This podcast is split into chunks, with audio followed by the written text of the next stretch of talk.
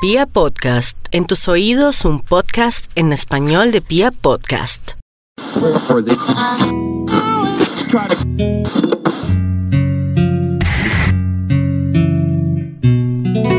La luz rasgó como un trueno las tinieblas y el mundo entonces de la nada surgió.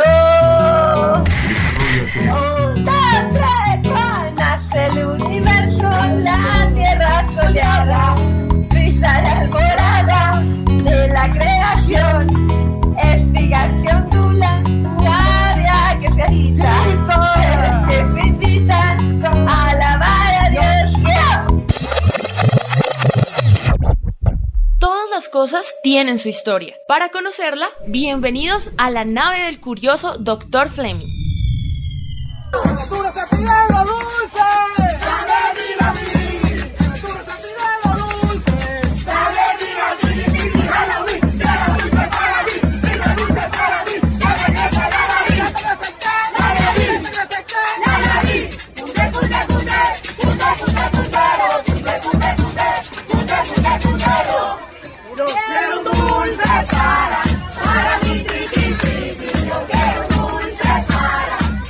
Hola, soy el Doctor Fleming, arroba docto y curioso en Twitter, sí, yo digo Twitter, y Face de Facebook. Y sí, esta es Barranquilla, capital del Atlántico, un 31 de octubre, cualquiera, eso sí, en Colombia.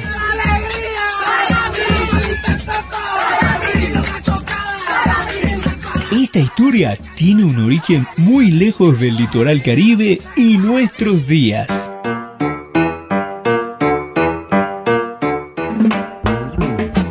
Pueblos celtas para quienes el año se acababa el 31 de octubre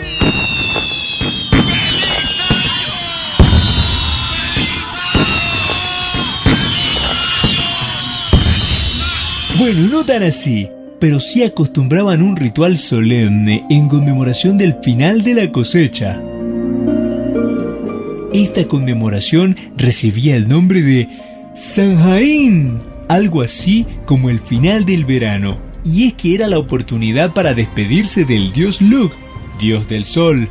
Con el otoño y la caída de las hojas sabían que algo nuevo empezaba, y entre otras cosas, los días se hacían más cortos y las noches más largas. Los celtas creían que durante el Samhain los espíritus de los muertos regresaban a visitar el mundo de los mortales y por ello se les dejaba ofrendas de comida y dulces en la puerta para que no perturbaran la paz de los vivos y se acostumbraba a iluminar con velas para indicar el camino de los muertos al encuentro con el dios Laog. Con el dominio de los romanos y posteriormente el cristianismo, estas tradiciones fueron condenadas y casi que extintas, hasta que el Papa Gregorio IV la adoptó y cambió su nombre por la Víspera de Todos los Santos, o en inglés All Hallows Eve, origen de Halloween. ¡Sí! ¡Triqui, triqui!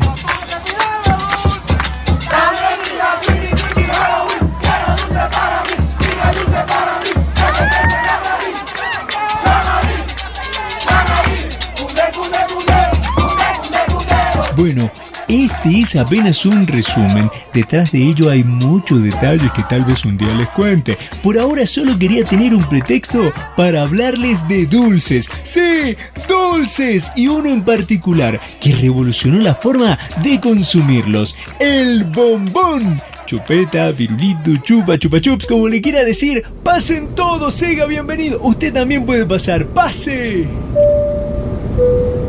Tranquilidad es muy importante para nosotros. Le invitamos a seguir todas las instrucciones. No ajuste nada más que el volumen. Olvídese de las turbulencias. Nada está prohibido salvo perderse un solo instante de este recorrido. Your peace of mind is very important to us. Don't adjust anything. Gracias por viajar con Pia Podcast. Esta historia es tan antigua como la civilización misma. Hemos aterrizado a 16.081 kilómetros por el Océano Pacífico hace apenas unos 4.500 años antes de Cristo. Desde aquí ya se tienen los primeros registros del azúcar. ¡Azúcar! ¡Azúcar! Con el inicio de la ruta de la caña, la cual empezó por Nueva Guinea, rumbo a India y de ahí a China, en una época de jornadas extenuantes y de gaste calórico, siempre era necesario un alimento ligero que pudiera ayudar, especialmente en momentos de viaje. El dulce, especialmente el que se descubrió a partir de la caña, resultaba indicado. ¡Perfecto! Tus labios son ricos, melado de caña. Este descubrimiento llegó a Persia. ¡Miren! ¡Persas!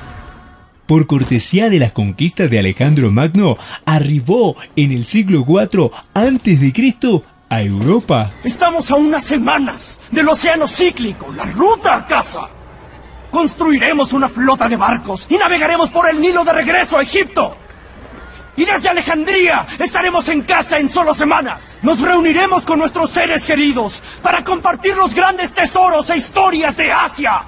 Y disfrutaremos la gloria infinita hasta el fin del tiempo. Los griegos se lo heredaron a los romanos, quienes le denominaron sal de la India. Los árabes, muy aficionados al dulce, como a invadir territorios, llevaron la caña por todo el norte de África y en el siglo VII, químicos egipcios perfeccionaron su refinamiento. Ella se llamaba Marta y desde ese día... Cabe destacar que durante la antigüedad y la Edad Media, los principales endulzantes fueron la miel, el jengibre, el regaliz o la lactosa, porque el cultivo y extracción del azúcar no se desarrolla sino hasta la época de Napoleón. por amor Ella está esperando un hijo y aunque no me quiera es hijo de los dos Me clavó No, no, no, mira, no, no, no, no me refería a José María, me refería a Bonaparte, Napoleón Bonaparte. Pero está bien, todo esto es apenas la introducción a nuestro protagonista, como le conocen en el resto del mundo, el Chupa Chups. Lo sé, es una marca y es española. La colombiana la crearon después y como una copia, aunque los registros dicen inspirado. Pensándolo un poco, este podcast también está inspirado en el libro del mismo nombre del doctor Pancracio Celdrán Omariz, un erudito que trabajó hace mucho tiempo para la radio en España, pero está solo inspirado, bueno, por algo me llamo Fleming y no Pancracio. Neta, me lo juras. Ay, no puedo creer eso, güey. Me lo juras.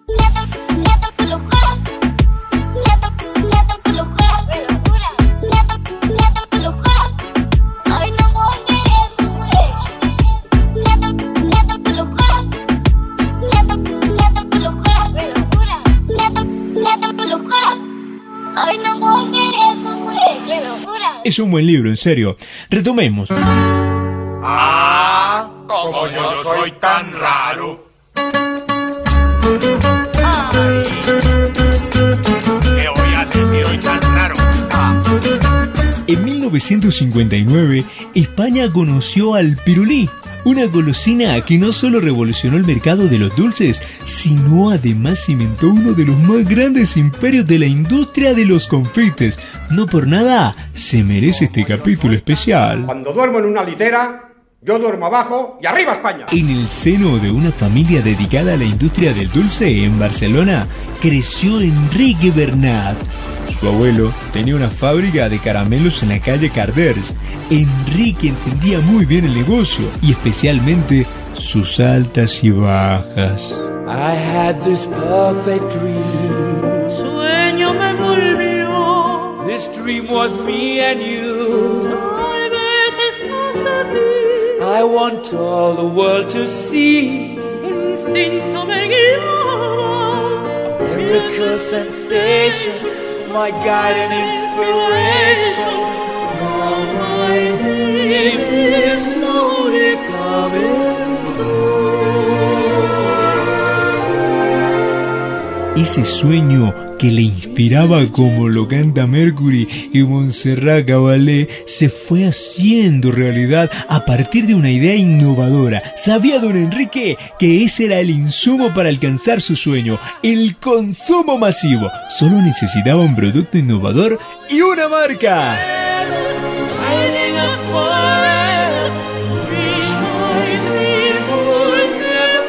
La idea ya la tenía, pero necesitaba el mejor publicista y sí que se lo consiguió. El mismísimo Salvador Dalí, ¿sí? ¿lo conocen? Estuvo detrás del diseño del empaque de un dulce que reposaba sobre un palito.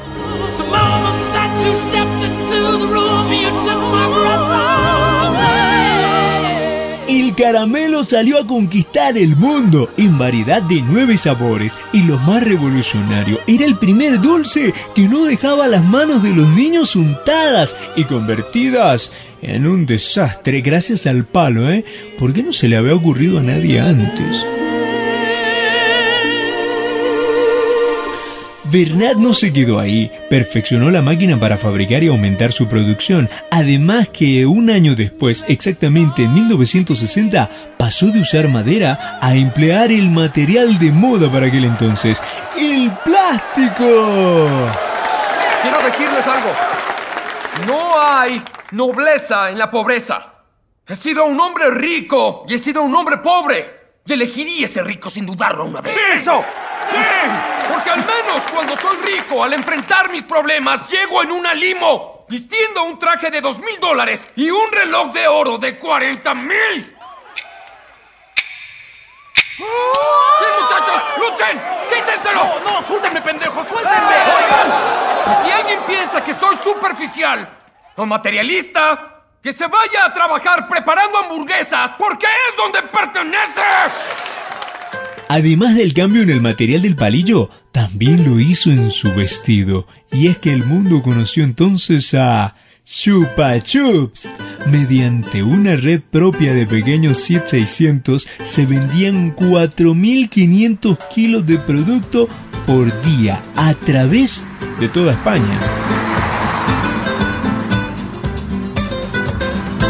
De España iría a Francia, donde en 1970 se vendían más de 160 millones de unidades al año. Con el tiempo vendría la conquista del Reino Unido, Alemania y finalmente Estados Unidos. Si en el 70 el 90% de la producción de Chupa Chups se vendía en España, para la década del 80 se había invertido el asunto y el 93% de la producción se vendía en el extranjero. Uno de los países donde mejor caló dicho confite fue en China y para la década del 90 era Chupa Chups Internacional la empresa extranjera más importante allí, a lo que Bernat respondía con humor. Siempre hemos visto a los chinos comer con palillos, ahora les quiero enseñar a comer dulces con ellos.